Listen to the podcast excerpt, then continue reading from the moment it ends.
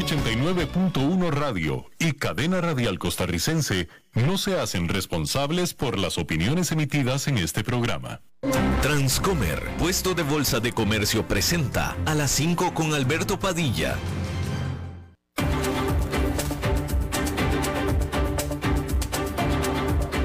Inicia a las 5 con Alberto Padilla un programa diseñado con el objetivo de llevarte diariamente un tema de actualidad, acompañado siempre de reconocidos editorialistas, de lunes a viernes a las 5 de la tarde por CRC 89.1 Radio, a las 5 con Alberto Padilla.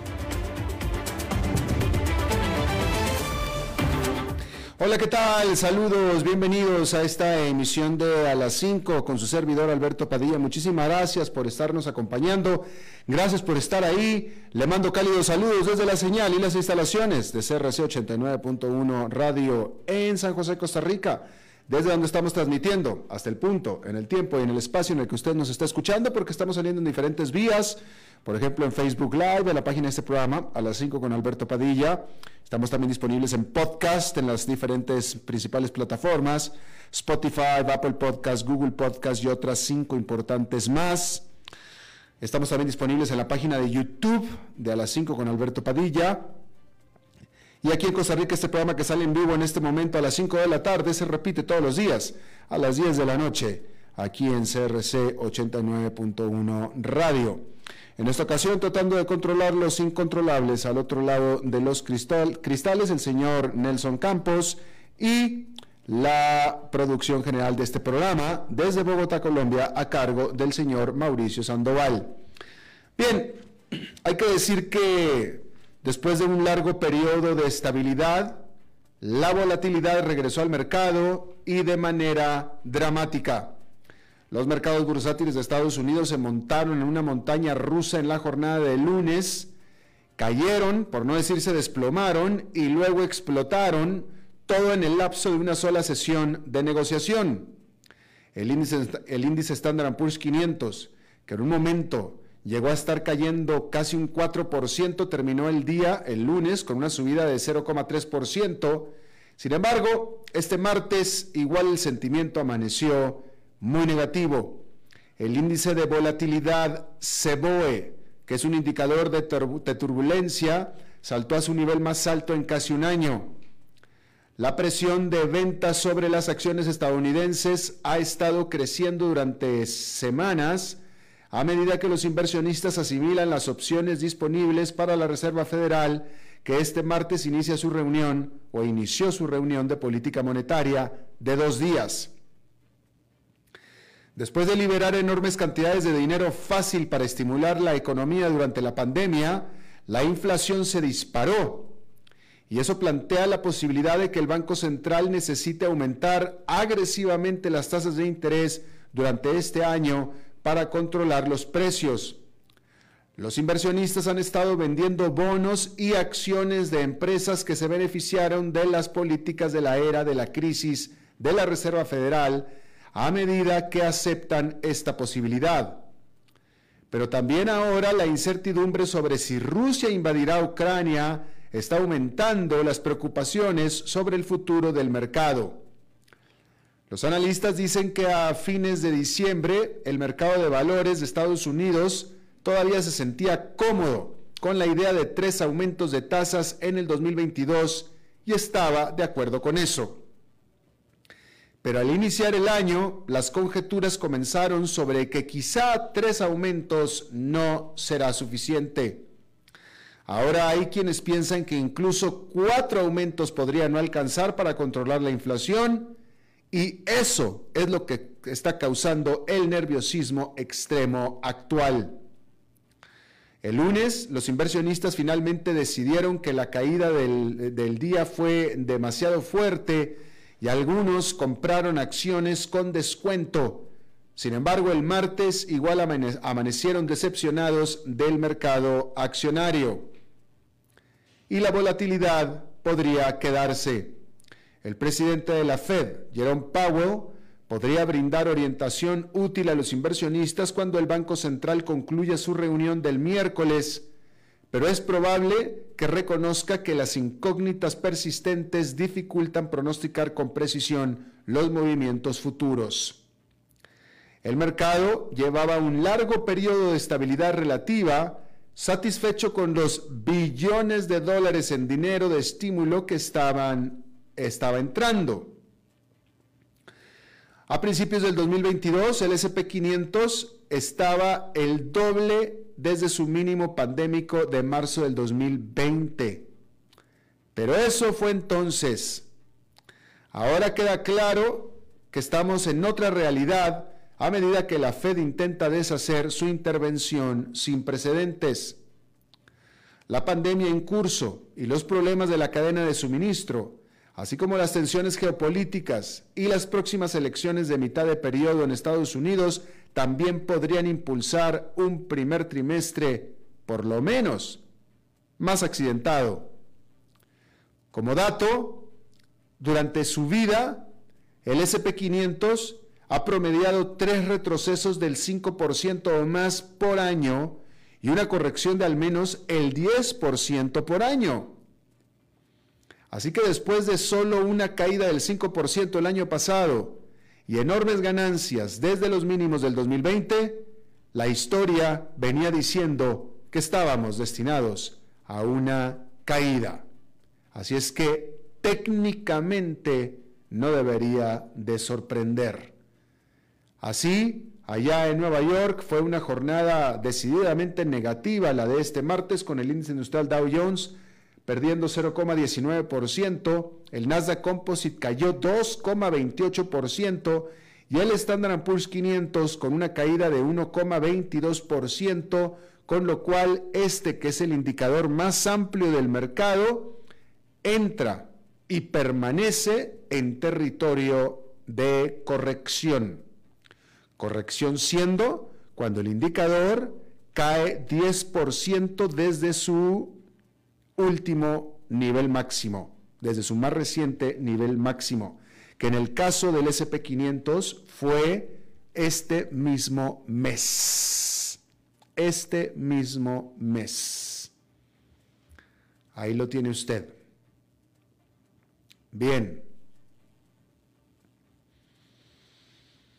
Hay que decir que Evergrande, la gigante china de desarrollos de bienes raíces, todavía está tratando de apaciguar la creciente ira entre sus acreedores extranjeros que han amenazado con emprender acciones legales por los planes de este problemado desarrollador chino para reestructurar el negocio.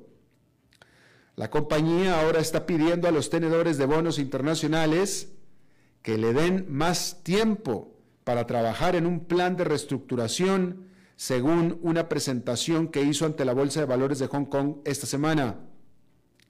Dado el tamaño de Evergrande, el número de sus partes interesadas y la complejidad de la situación, la empresa necesitará más tiempo para considerar, evaluar de manera integral la cantidad de posibles soluciones antes de que pueda participar de manera responsable en negociaciones sustantivas con acreedores extraterritoriales, escribió la empresa en la presentación. En una declaración separada el lunes, Evergrande pidió a sus acreedores extraterritoriales que demuestren paciencia al abstenerse de emprender agresivas acciones legales. Tales medidas, agregó, podrían resultar en un resultado destructivo para todas las partes, dijo Evergrande. Esta semana es la segunda vez que Evergrande intenta aplacar las preocupaciones entre los acreedores extranjeros, quienes el jueves pasado dijeron que tenían que considerar seriamente las acciones de ejecución, porque la compañía no se ha comprometido sustancialmente con ellos en la reorganización de las operaciones. Es decir, que pareciera que no hay un entendimiento, puesto que Evergrande les pide paciencia, que no realicen medidas legales que ya estarían en facultad de realizar, puesto que ellos están trabajando, Evergrande, en reestructurarse y pagar lo que debe. Y básicamente lo que está diciendo si me vienes a atacar legalmente, vas a hacer que me distraiga, vas a hacer que gaste dinero en gastos legales y menos te voy a poder pagar, la empresa va a quebrar y a todos nos va a ir mal. Básicamente es lo que está diciendo Evergrande.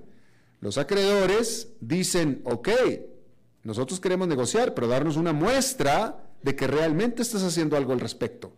Y ellos no ven esa muestra. Evergrande les dice, tú déjame a mí, yo sé lo que estoy haciendo. Y ellos, los acreedores, quieren más claridad. Y la claridad no es algo que se fabrica en China, ¿eh? Ese es el problema.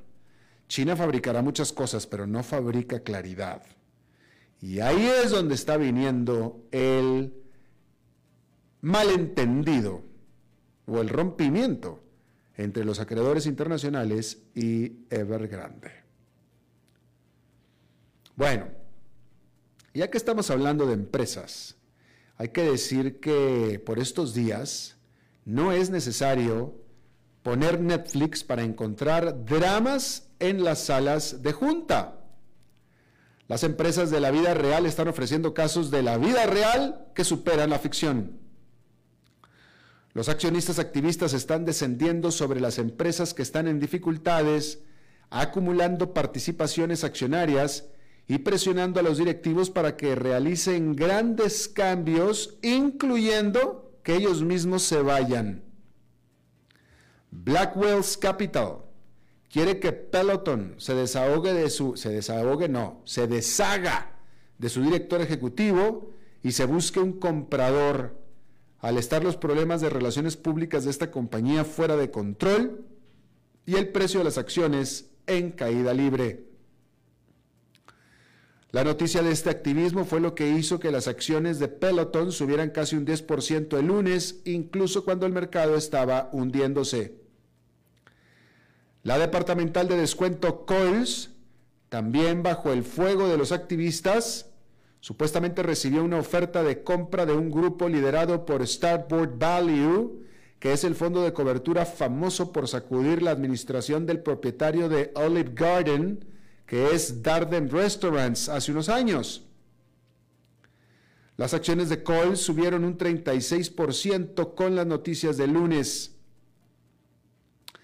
Y las acciones de Unilever se dispararon un 7% el lunes, luego de los informes de que Nelson Peltz, el presidente de Wendy's y legendario inversionista activista, conocido por apuntar al fabricante de eh, Oreo, que es Mondelez, y Procter Gamble, está adquiriendo una participación en la compañía. Las tres empresas tienen problemas que las hacen atractivas para los activistas que presionan por profundos cambios estratégicos. Las acciones de Peloton se han desplomado debido a la preocupación de que la demanda de sus costosas bicicletas y cintas de correr se haya agotado.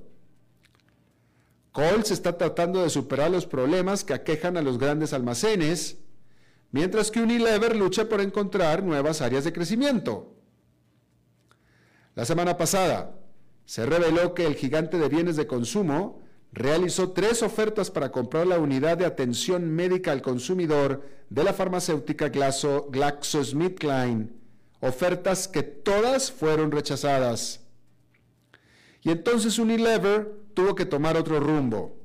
Este martes, la compañía anunció que, que planea eliminar alrededor de 1.500 puestos administrativos como parte de una reorganización en lo que se considera una muestra de que el equipo de administración de Unilever está tratando de poner la casa en orden. Obviamente estamos hablando de, todas empresas públicas cotizadas en bolsa, que esa es una característica, no voy a decir problema, pero característica que tiene el cotizar en bolsa que una vez que tú, si eres fundador de la empresa, si eres el propietario en el sentido de que tienes la mayoría de las acciones, tú la fundaste, tú eres el presidente, pero la metes a cotizar en bolsa, en ese momento la empresa pasa a ser pública. Y al ser pública ya no te pertenece nada más a ti, ya tiene otros dueños. Y esos dueños o esas acciones que están afuera pueden hacer y propiciar que haya cambios dentro de tu estructura, de tu estructura que tú no hubieras querido, pero es que ya no es tu empresa. Ese es el problema. ¿Quieres que solamente lo que tú digas se haga? Entonces manténla privada, manténla tuya. Pero una vez que estás ya en bolsa, ya no es tuya, ya es de todos, por más que tú tengas el control. Y eso le cuesta el trabajo y le ha costado el trabajo a los fundadores. El fundador de Uber ya no está más en Uber, lo despidieron literalmente. Al fundador de Apple también lo habían despedido, el mismísimo Steve Jobs. Steve Jobs lo sacaron por un tiempo y después lo regresaron, pero por un tiempo lo despidieron de su empresa. Los inversionistas más pequeños, el board, la mesa directiva. Y bueno, esa es la característica de las empresas que se hacen públicas. Bien, cambiando de tema, si eres un artista de grabación de alto perfil, este súbitamente es el momento de convertir el trabajo de tu vida en una gran ganancia financiera. Bob Dylan, famoso por un sinnúmero de hits, y cuyas composiciones le valieron un premio Nobel de Literatura, vendió todo su catálogo de música grabada a la empresa Sony Music y que la revista Billboard estima vale unos 200 millones de dólares. Las estrellas de la música han estado haciendo muchos tratos importantes recientemente.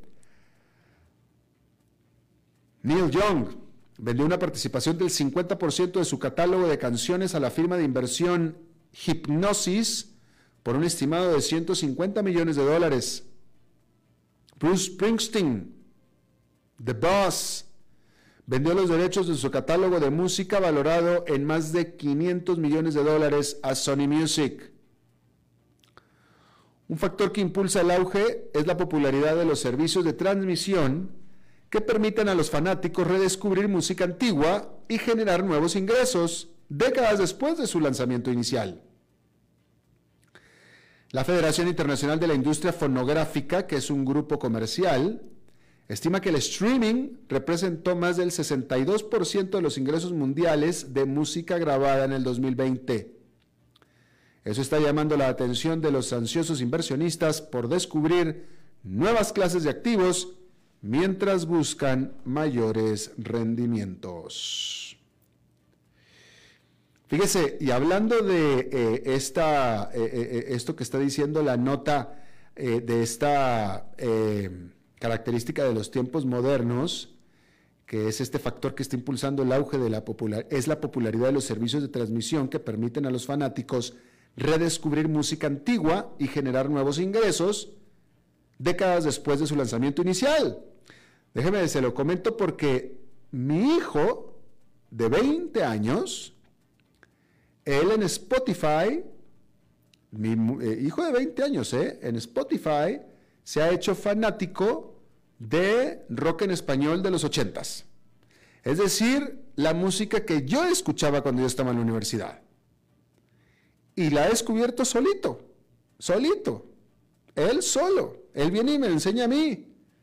La ley, Soda Estéreo, Los Caifanes, etcétera, etcétera mi muchacho de 20 años y solito buscando en Spotify.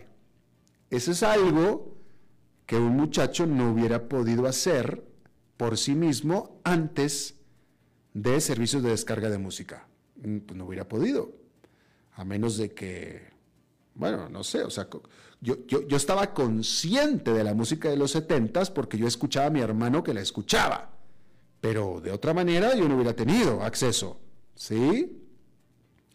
Yo estaba consciente de la música de los 50 porque mi padre tenía una colección de discos LP y yo mm, curioseando con los discos los, ponía, pero vaya, no, no, no era algo que todo el mundo tuviéramos acceso a eso. Pero ahora con servicios como Spotify, Pandora, etcétera, es mucho más fácil, tienes acceso a absolutamente todo.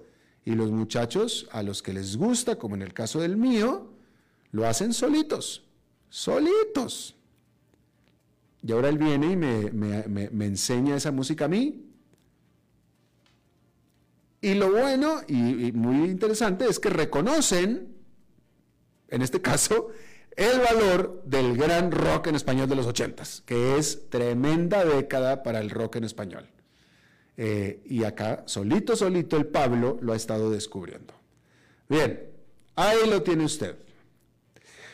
Eh, bueno, decir que la situación en Rusia y en Ucrania se pone cada vez más tensa, eso ahí sigue, eso ahí está, y bueno, pues ahí está. Ah,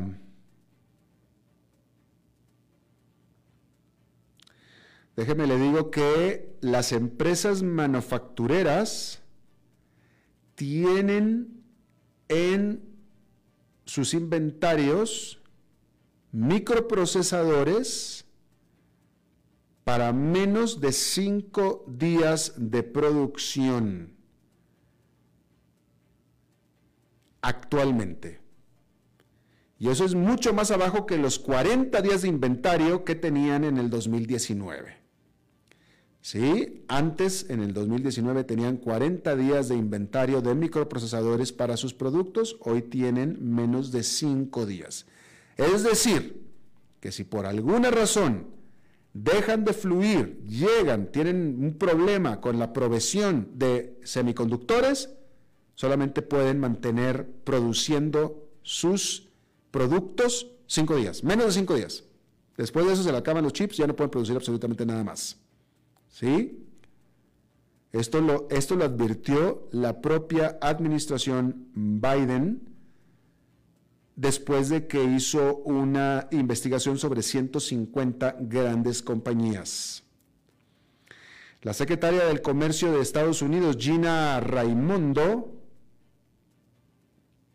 dijo que con ese bajísimo cifra de inventarios de semiconductores simplemente no hay lugar para error.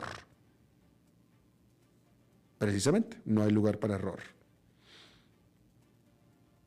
Y eso, pues, por supuesto, pudiera entonces significar cesación de empleos en caso de que algo salga mal se interrumpe más la cadena, la cadena de suministro, no llegan los semiconductores, mm, solamente vamos a operar cinco días más. ¿Sí?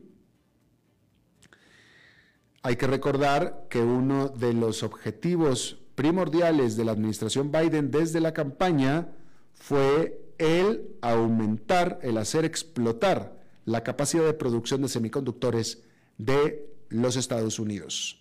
A ese respecto, Intel que es la mayor productora de semiconductores estadounidense, desde la semana pasada había anunciado la inversión en una planta de semiconductores en el estado de Ohio por 20 mil millones de dólares, ¿eh? 20 mil millones de dólares. Una planta de 2 mil millones de dólares ya es gigante. Este es por 20 mil.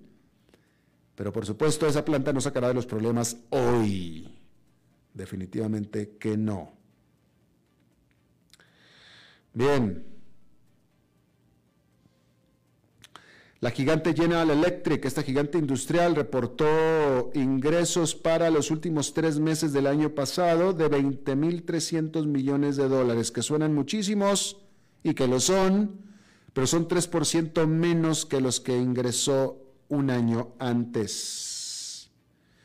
Por supuesto que este conglomerado estadounidense citó a los problemas en la cadena de suministro y la incertidumbre sobre unos créditos fiscales que tiene como la razón principal para esta caída de ingresos. Hay que decir que esta gigante General Electric ya había anunciado y pronto ejecutará su plan para dividirse en tres empresas separadas, una con sus activos de aviación, otra con sus activos de energía y otra con sus activos de cuidados de la salud. Y está pronosticando que durante este año sus ingresos aumentarán, especialmente al recuperarse los viajes aéreos, los viajes en avión. Ahí lo tiene usted.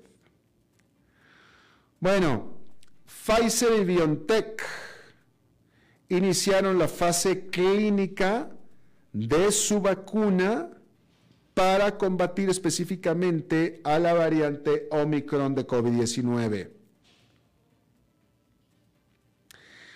Estas par de farmacéuticas ya habían comenzado a producir una nueva fórmula que podría estar disponible tan pronto como en marzo.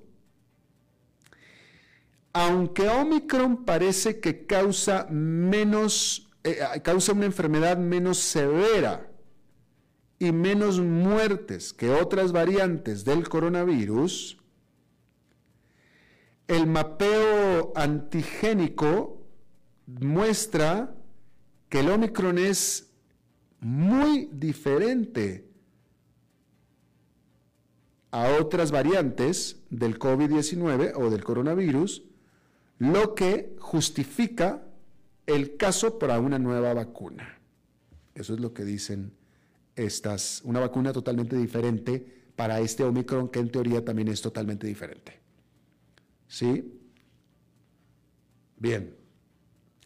Hay que decir que el Fondo Monetario Internacional redujo su perspectiva de crecimiento mundial para este 2022 ante las continuas interrupciones que se han dado a las economías por el COVID-19, pero también por el aumento inflacionario en Estados Unidos y por los problemas en la industria de los bienes raíces en China lo que causó una rebaja en la perspectiva de crecimiento de estas dos principales economías del mundo, Estados Unidos y China.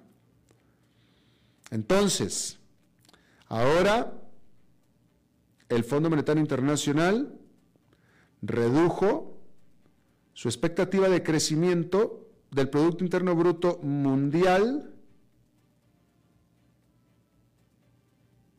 del 5,9% que tenía en el 2021 a 4,4% este año y un 3,8% en el 2023. Y por supuesto que esto podría volver a ajustarse porque todos estos problemas que está citando el Fondo Monetario Internacional como las causantes de su reducción, estos problemas todavía persisten y todavía ni siquiera están en su pico. Ciertamente no la inflación de Estados Unidos, ciertamente no los problemas de la industria de los bienes raíces en China y tampoco la pandemia.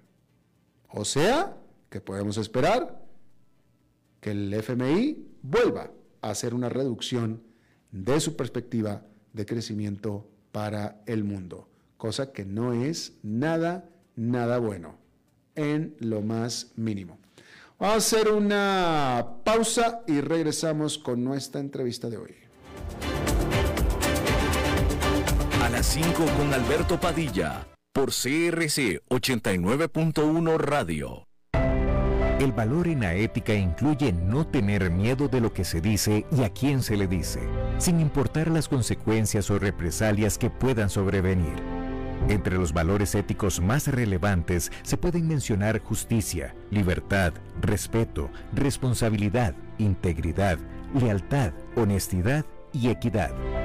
Los valores éticos se adquieren durante el desarrollo individual de cada ser humano en el entorno familiar, social, escolar e inclusive a través de los medios de comunicación. Solo si lo público y lo privado caminamos en positivo y con valores, Costa Rica saldrá adelante. Un mensaje de la Cámara Nacional de Radiodifusión, Canara. ¿Sabía usted que Transcomer es el puesto de bolsa de comercio más grande de Costa Rica, con 19 años en el mercado y miles de clientes? Cuentan con asesores y corredores expertos que saben de lo que hablan y ofrecen productos de inversión seguros y modernos, hechos a la medida. Pero sobre todo, al invertir en Transcomer, usted invierte en la única bolsa vigilada por el Banco Central. Y en un mundo sobrecargado de información, usted debe de estar con los mejores. Transcomer, puesto de bolsa de comercio. Construyamos juntos su futuro. Somos expertos en eso. Desde los verdes bosques de nuestra montaña nos llega agua Cerros de la Riva, agua fresca de manantial que te permitirá vivir en equilibrio, proteger tu salud y la de tu familia, libre de sustancias químicas, envasada sin alterar su naturaleza a 2.000 metros de altura.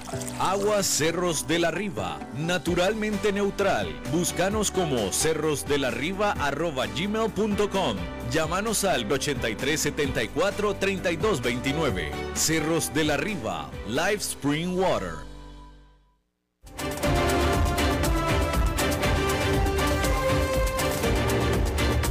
Seguimos escuchando a las 5 con Alberto Padilla. Gracias por continuar con nosotros. Bueno, vamos a, darle perspectiva a todo lo que hemos estado eh, informando a lo largo de esta semana.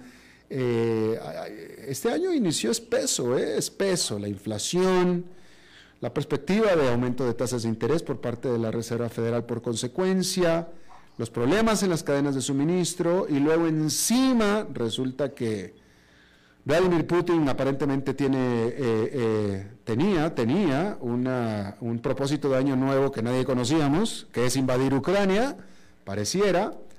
Una serie de cosas que hay que platicar con mi querido amigo Alberto Bernal, él es jefe de estrategia macroeconómica de mercados emergentes de la firma Bultic Financial.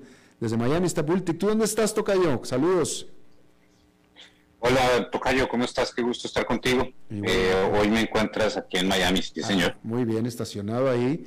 Oye, a ver, Tocayo, me da mucho gusto saludarte primero que nada. Este, bueno, primero que nada, tú eres de los que ah, vamos a hablar de la Reserva Federal primero. Eh, yo creo que tú estarás de acuerdo en que va a haber, puesto que lo ha dicho la Reserva Federal, aumentos de tasas de interés pronto. Pero tú de qué lado estás? ¿Cuántos va a haber? ¿Tres? ¿Cuatro? ¿Por cuánto? Pues mira, Tocayo, yo sigo pensando que van a haber tres nomás este año.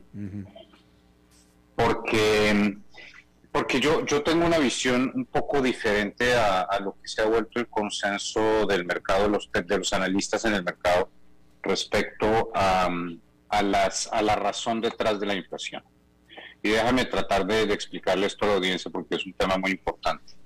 Los ejercicios que hago yo me dicen que eh, más o menos el, entre el 75 y el 77% de la incidencia inflacionaria que existe en este momento, tú la puedes trazar, tú puedes trazar una línea recta de eh, los problemas de, la, de, lo, que tú, lo que tú estabas hablando ahorita, por ejemplo, que solamente hay cinco días de inventarios para sus eh, semiconductores cuando habían 40, etcétera, etcétera que no encuentra suficientes containers, que, la, que no tiene suficientes trabajadores para, para manejar los camiones, etcétera. Todos estos temas que son, digamos, problemas de oferta atados a, eh, al confinamiento o a la pandemia. alguno de los dos, o sea, el 75% de las cosas que están pasando en la economía, en mi opinión, son función de eso.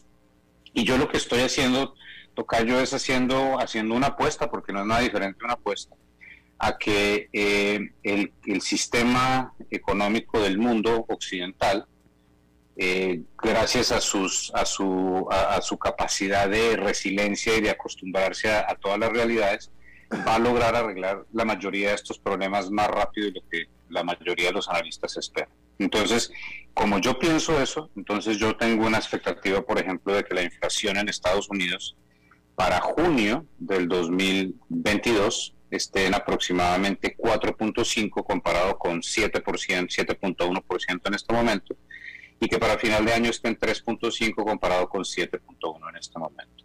Si yo tengo razón, yo creo que la Reserva Federal va a mirar la evidencia y va a decir, tenemos un poco más de grados de libertad para movernos un poquitico más suave y no necesariamente subir cuatro veces. ¿Por qué? Porque la Reserva Federal también tiene un interés y, toca yo, es que hay, que hay, que hay que tener en cuenta una cosa. La Reserva Federal que nos, que, nos tocó a ti y a mí eh, hace ya más de 10 años, 10, 15 años, es totalmente diferente a la Reserva Federal que existe en este momento. La Reserva Federal de este momento es mucho más, mucho más dovish, mucho más eh, incluyente. Fíjate tú que ahora cuando Jerome Powell va al Congreso de Estados Unidos, ahora los políticos de Estados Unidos les le preguntan a Jerome Powell sobre calentamiento global, sobre, sobre participación de las mujeres en las juntas directivas de las empresas, etcétera. Cosas que realmente, seamos sinceros, Tocayo, ¿qué diablos va a hacer la FED contra el calentamiento global? ¿O qué diablos va a hacer la FED para lograr que haya más inclusión en las, en las juntas directivas de, de, las empresas norteamericanas? Pues nada, pero pues es el mundo que estamos viviendo, el mundo, yo, lo que yo llamo el famoso mundo ESG, o sea, el, el, mundo más con más, con una visión mucho más eh, pues que de, justicia social, etcétera, etcétera. Y esa es la realidad. Y cuando yo incluyo esa realidad social, política, etcétera, dentro de los dentro de los modelos, y además tengo en cuenta que la Reserva Federal hoy en día ya no sigue un modelo de inflación objetivo, sino de inflación promedio objetivo, que es una es algo muy semántico, pero es una diferencia brutal en términos de la política. Entonces va a tener más grados de libertad para reaccionar más despacio. Entonces no sube cuatro, sino sube tres veces. ¿Por qué sube tres veces? Pues porque la, la economía ya no necesita eh, eh, tener una política monetaria tan expansiva como la que tiene en este momento. O sea, básicamente entonces tú estás de acuerdo con la, la, posición de Jerome Powell o de la Reserva Federal, que todo este tiempo siempre vino diciendo la inflación va a pasar, cuando pase la pandemia, pasa la inflación. Sí, totalmente. Y es que y una cosa que es muy importante, y sabes que me, das, me das la opción de, hacer un comentario ahí, Tocayo.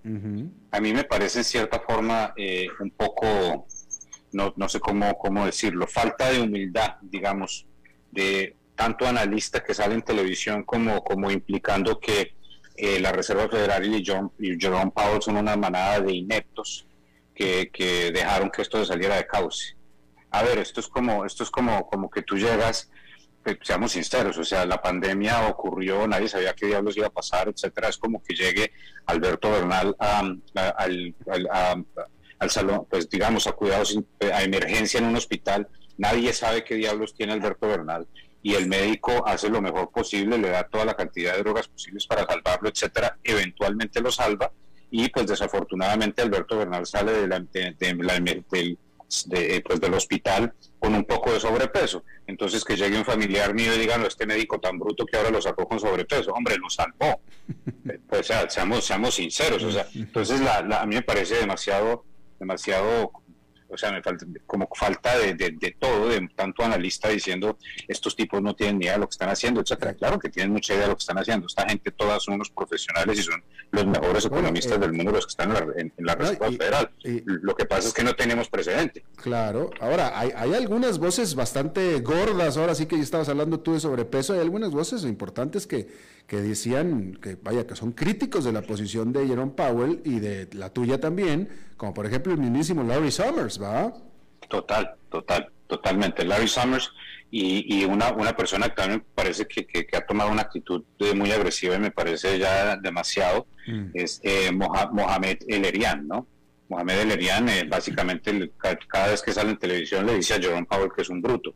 Y, pues ya tampoco, insisto, tiene que haber pues un poco de, respeto. Bien, entonces ahí está, ahí está. Entonces tú, tú eres de los que dice tres, cada uno de, de un cuarto de punto porcentual, ¿cierto? Exactamente. Ok, perfecto. Hablando de riesgos para la economía del mundo, ¿qué te parece como riesgo eh, eh, lo de Vergrande? Eh, no tanto Vergrande, sino vamos a hablar de la industria de, los bienes raíces en, en China. Que muchos analistas también le han tratado de poner mucho cuidado, ha estado en crisis ya durante ya varios meses, Evergrande, la más grande de ellas, no termina de colapsar, no termina de, de definirse, pero sin embargo ahí está todavía aquello latente. ¿Qué tan gran problema es ese, Alberto? Pues mira, es un problema muy importante. Eh, Evergrande no tiene, digamos que Evergrande es, es, un, es algo parecido, nunca en el mismo nivel, pero es algo parecido a lo que ocurrió con, con Lehman Brothers eh, eh, antes de la crisis financiera en Estados Unidos. El punto es cómo arreglas el problema. Entonces, digamos, en Estados Unidos yo entiendo y, a veces a veces yo he sido muy crítico de la actitud, digamos, de las autoridades en Estados Unidos durante Lehman Brothers. Yo, pienso que se hubiera podido arreglar el problema de otra forma. Pero, pero cada día que, que estudio más la historia de esa situación, también llego a una conclusión que es que Lehman Brothers tenía que ocurrir porque Estados Unidos es una democracia. y hay que, hay que decirlo, esto es terrible decirlo, Tocayo, pero es cierto. Es mucho más fácil arreglar un problema financiero en una dictadura como China que en una democracia como Estados Unidos. Porque en una democracia como Estados Unidos tú le tienes que responder al votante. El Partido Republicano, el Partido Demócrata, no importa quién hubiera estado en el poder, tenía que responderle al votante y el votante decía, estos banqueros todos son unos desgraciados que destruyeron la economía del país. Y por lo tanto era muy difícil políticamente hacer algo que fuera, que llegase a ser percibido como, como ayuda a los bancos. En cambio, en China, eh, el, el, presidente, eh, o pues el, dictador Xi, dice que se va a hacer y el que le guste bien y el que no le guste, pues también. Entonces, porque no hay nada, o sea, ¿qué, qué vas a hacer? Si no te gusta la decisión de, de, Xi Jinping, ¿qué vas a hacer? Vas a escribir un artículo en un periódico, pero si no hay prensa, entonces pues, no puedes hacer absolutamente nada. Esto es una dictadura. Entonces, arreglar los problemas tan graves como Evergrande es mucho más fácil en un sistema totalitario. ¿Y qué es lo que están haciendo los chinos? Lo que están haciendo los chinos es tratar de evitar que haya sorpresas en el proceso de la quiebra de Evergrande, porque Evergrande está quebrado, Tocayo. Eso es un hecho. O sea, es una empresa que no tiene, no, tiene viabilidad. Lo que están haciendo es mirando cómo la deshuesan sin generar demasiado, demasiada incertidumbre dentro del, del mercado para evitar que otras empresas similares caigan en la misma suerte. Entonces, el Banco Central da liquidez, da ayudas para evitar que los que las, o sea, porque todo el mundo dice, si, si Evergrande está en esta situación, entonces la, la empresa al lado se va a caer también. Entonces todo el mundo comienza a apostarle a la, a, la caída de la otra. Entonces lo que está tratando de hacer el Banco Central es evitar ese proceso de contagio y la mejor forma de hacerlo es manteniendo la liquidez extremadamente alta y quitándole el factor del tiempo a los especuladores. Entre más se demore el proceso de deshuesar eh, eh, o de arreglar pues el problema de ver grande, menos la posibilidad de que haya un pánico en, en, el mercado porque ya todo el mundo pues se acostumbra a esa realidad. Y eso es lo que está pasando. Fíjate que lo de ver grande, ¿cuánto llevamos hablando de esto? yo un año y medio. Y la verdad es que uno se pone a mirar y uno tiene que estudiar mucho para ver en qué va el proceso de ver grande, porque no sale en la prensa. El punto es evitar que salga en la prensa. Porque si sale en la prensa, entonces todo el mundo está hablando de eso. Y tú lo que tienes que hacer es quitarle quitarles el tema de Evergrande a, a, digamos, que se, que se acabe ese proceso, ese tema de conversación dentro del proceso de inversión y, con el, y por esa razón es que pues yo estoy viendo una situación mucho más manejable en los mercados internacionales hoy eh, para con China. Fíjate que las acciones de China se han comportado bien este año. Eh, entonces yo veo, yo veo, yo veo una, una situación mucho más manejable hoy eh, para, para la economía de China y para la estabilidad de los mercados de China. Ok, entonces básicamente sí, básicamente el gobierno va a tener que hacer lo que tenga que hacer para que aquello termine en crisis. Para que, para lo que, no termine en crisis. Para el, exacto, mira, lo que van a hacer es, es, muy sencillo, lo que van a hacer es, por ejemplo, Evergrande tenía entonces un proyecto de 10 edificios en las afueras de Beijing. Entonces Evergrande no va a poder cumplir con ese proceso, entonces ¿qué va a pasar? Entonces el gobierno de China le va a decir a, los, a la gente de Evergrande, pues vea lo que va a hacer. Usted se va a sentar con los proveedores, se va a sentar con esa parte y usted lo que va a hacer es va a trasladar ese proyecto que no va a poder cumplir y se lo va a dar a tal empresa. Que no me parece, a ver, no me has entendido, señor, que tú le vas a pasar ese proyecto allá. ¿Por qué? Porque esto es una dictadura, Alberto. Pues Entonces, si no te gusta, si no te gusta, pues te meto a la cárcel. Entonces, arregla el problema. Literalmente así es como manejan estos señores esta cuestión, que es terrible. O sea, yo soy un demócrata. A mí me parece eso es terrible, pero pues como lo, que yo, lo que piense Alberto Bernal es irrelevante, lo importante es lo que pasa, pues entonces ese es el mundo que, o sea, hay que, yo, yo como analista tengo que mirar el mundo como es. El mundo es como es y China tiene esa, esa situación, ¿no? O sea, es una, es una economía, es, es un sistema político económico donde la, capacidad de actuar ante los eventos de, de, crisis pues es mucho más fácil. Entonces, lo que está sucediendo es que China baja las tasas de interés, le da más estímulo fiscal, etcétera, y con eso mantiene el sector inmobiliario más o menos bien, tiene las exportaciones que siguen voladas, tocayo, las exportaciones en China siguen creciendo a tasas del 20-30% año a año en dólares, que es una barbaridad. Y, y, con ese efecto, más el efecto de la, de la inversión en, en, activo fijo, porque las inversiones en activo fijo en China se van a mantener por mucho tiempo más, porque todos los años, para que la audiencia oiga este número, todos los años en la China, todos los años, se van de los campos a las ciudades más o menos 15 millones de personas. Entonces tú le tienes que hacer infraestructura de vida bancos, restaurantes, cines, edificios, carreteras, puentes, túneles, acueducto, alcantarillado, etcétera, a 15 millones de personas todos los años.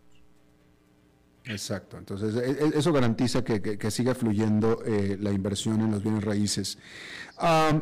vámonos acá a América Latina, Tocayo. Este, a ver, había mucha incertidumbre, había mucha expectación sobre qué era lo que iba a ser Gabriel Boric, el próximo nuevo presidente de Chile, muchacho de 35 años nada más, eh, que pareciera que a la hora a la hora se ha moderado, que también podríamos decir más o menos lo mismo de Pedro Castillo de Perú, ¿no es cierto? Pero empecemos con Chile.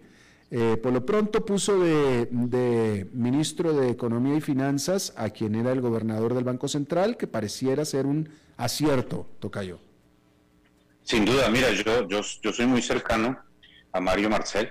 Eh, Mario Marcel es un, es un tipo que habla el lenguaje de Wall Street, es una persona que entiende perfectamente las bondades de, del capitalismo y de, la, y de la responsabilidad fiscal y cuando pues yo había oído, habíamos oído, habíamos oído un par de rumores de que podía pasar eso, pero sinceramente te digo, cuando a mí me llegó el rumor de que iban a nombrar a Mario Marcel, yo dije, no, no existe la menor posibilidad. Y, y, afortunadamente eh, Alberto Bernal se equivocó totalmente y, y nombraron a, a, Mario Marcel. Mira, Mario Marcel, a ver cómo te lo pongo, es como, es como, como si nombraran a, a Alberto Bernal ministro de Hacienda de Bernie Sanders. Eh, o sea, agua y, aceite, totalmente.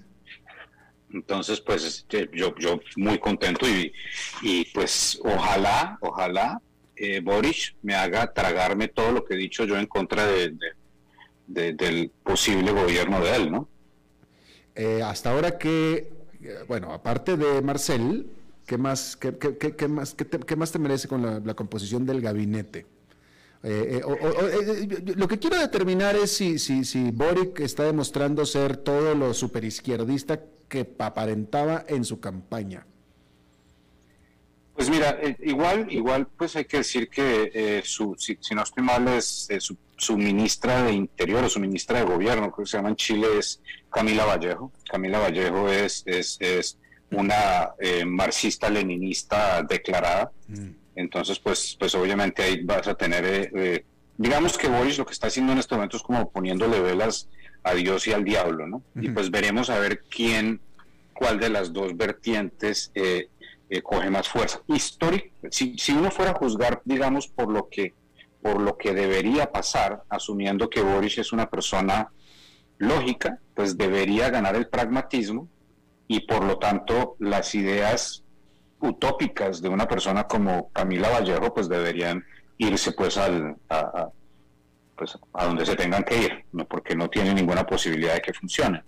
Entonces, pues Dios mediante eso es lo que pasa, porque pues Chile claramente es, es el, el, país con mejores logros sociales de, de, Latinoamérica y no lo lograron a punta de comunismo, sino lograron a punta de capitalismo. Entonces, ojalá que, que, resista, resista Marcel y que y que las circunstancias y, los incentivos le demuestren a, a Boric que yo creo que pues él es una persona muy joven y muy seguramente es una persona influenciable, pues que, lo que, quien lo vaya a influenciar resulte siendo eh, pues el, sector político que le conviene a Chile, porque claramente el sector político de Camila Vallejo, pues si, si vamos a hablar pues de, implementar y, ideas como en la Unión Soviética, pues apague vámonos, ¿no? Claro, claro. Eh, eh, a, donde quiero llegar, y pues ya se nos va a acabar el tiempo, pero en América Latina, ok, Boric en Chile, Pedro Castillo en Perú, eh, ahora este jueves toma posesión Xiomara Castro en Honduras. Eh, en tu país, Colombia, Petro está acechando, pero el comentario que yo quiero arrancarte es que pareciera que efectivamente está ganando la izquierda, pero pareciera que esta izquierda, cuando está llegando al poder en este momento, estoy hablando actualmente, se está centrando, se está yendo un poquito hacia el centro, no, no, no son los castrochavistas que estaban prometiendo ser en campaña, pareciera. Yo te pregunto si te parece a ti eso, a ti también. Pues yo creo que es que eso es, eso es el orden de la vida, ¿no? O sea, a mí me parece que eso es lo que debería pasar siempre. Mira, mí hay un, hay un dicho que hay un dicho que me encanta a mí, que, es que un, un, joven que, no es socialista no tiene eh, corazón y un mayor que no es capitalista no tiene cabeza. Eh, mira, para mí la mejor, la mejor forma de cambiar la visión de una persona eh, del socialismo al capitalismo es emplearlo y que le llegue su primera quincena y en su cheque se dé cuenta que su cheque no llegó por lo que le habían dicho que le iba a llegar, sino por 30% menos. Esa es la solución para, para la demagogia y para la utopía entender que todo tiene un costo. Y entonces lo que yo siento que pasa es que cuando estas personas, estos soñadores, porque yo pienso que Boric es un soñador y pues Castillo es un soñador, Castillo yo ni siquiera sabría cómo, cómo categorizarlo, la verdad, Tocayo, porque es que yo, este señor sí se encontró la presidencia pues en una rifa. Eh, Castillo, de, ¿qué, qué, o sea, ¿qué, ¿qué cualidades tiene Castillo para ser presidente del Perú? Pues no tengo ni idea. Eh, no creo que existan. Entonces, eh, Boric es una persona que al menos es un poco más estructurada. Pero pero digamos que estas personas entran y ven ese, ese monstruo que es manejar un país y todas las decisiones difíciles que toca tomar todos los días y yo creo que eso genera madurez inmediata. Entonces, al entender eso, a menos de que uno sea, pues digamos, un estilo Nicolás Maduro o un estilo Hugo Chávez, pues yo creo que la mayoría de las personas como que comienzan a entender que esto no es así como tan fácil que, y que la plata no crece en los árboles y por lo tanto hay que hacer las cosas bien. Entonces yo creo que yo creo que las circunstancias obligan a las personas a madurar y obligan a los líderes a madurar. Y Dios mediante eso es lo que le va a pasar a Boris y Dios mediante eso es lo que le va a pasar a Castillo, pues por el bien de nuestra región, porque insisto, Tocayo, eh, es que el camino, el camino que proponen estos personajes, y, y pues sí, claramente Alberto Bernal es un tipo muy capitalista, pero pero Tocayo, es que, es que no existe, a mí que me muestren uno, uno, a mí que muestren un solo ejemplo en el mundo, un solo ejemplo en el mundo de que estas políticas eh, tan agresivas contra la inversión funcionan, me muestran uno y yo me quedo callado. Es cierto, es cierto. Oye, por último, discúlpame rápidamente cambiando de tema, no, no hablamos de la posible invasión de Rusia con Ucrania. Eh, ¿Cuáles serían las implicaciones? ¿Tú, ¿Tú esperarías grandes afectaciones económicas a nivel global? Pues mira, yo creo que, yo creo que esto, la, buena noticia es que yo creo que hay mucho espacio para evitar este, este escenario en una forma diplomática. Mira, eh, eh, insisto, mi trabajo es, es, eh, ser analista y entonces yo trato de ser lo más imparcial posible en este sentido. Y yo, por ejemplo, el otro día estaba, estaba oyendo una, pues es mi trabajo, a mí me toca hacer eso todo el día me estaba yo pateando una, una, una, rueda de prensa de Putin y le hicieron la pregunta sobre, sobre Ucrania.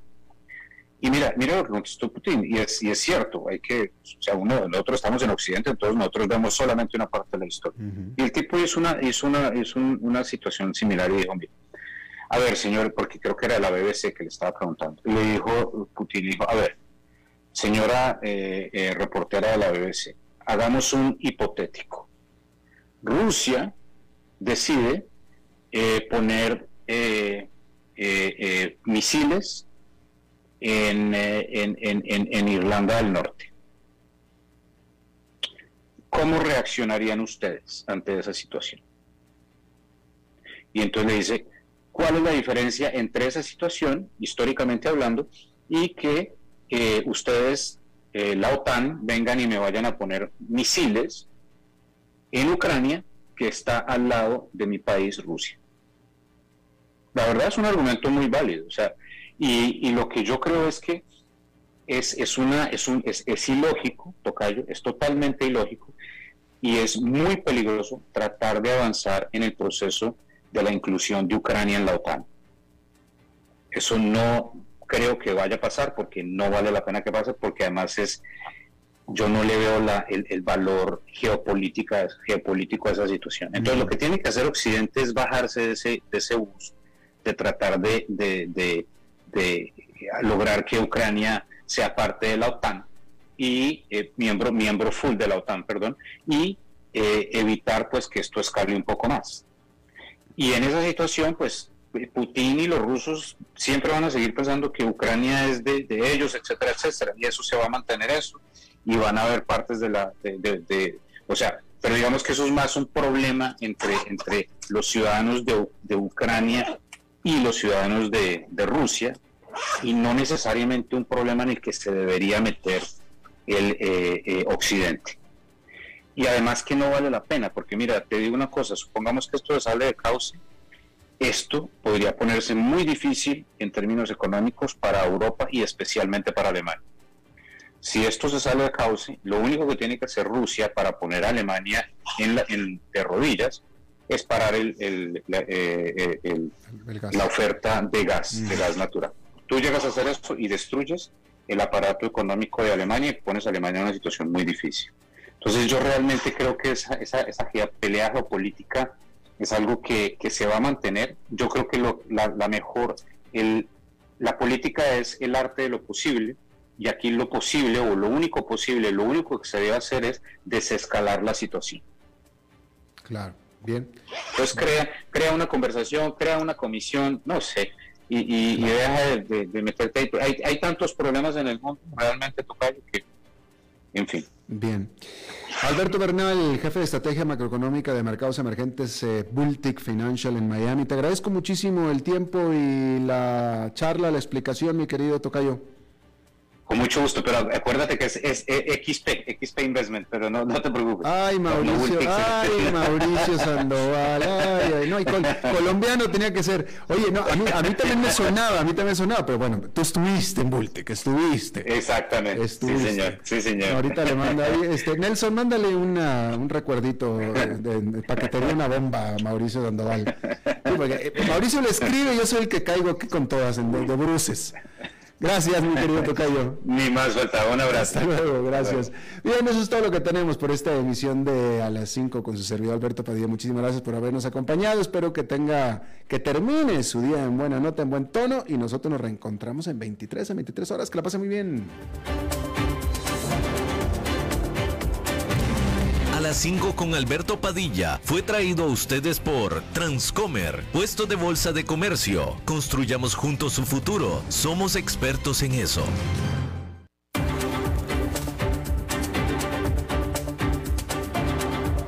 Concluye a las 5 con Alberto Padilla un programa diseñado con el objetivo de llevarte diariamente un tema de actualidad, acompañado siempre de reconocidos editorialistas, de lunes a viernes a las 5 de la tarde por CRC 89.1 Radio, a las 5 con Alberto Padilla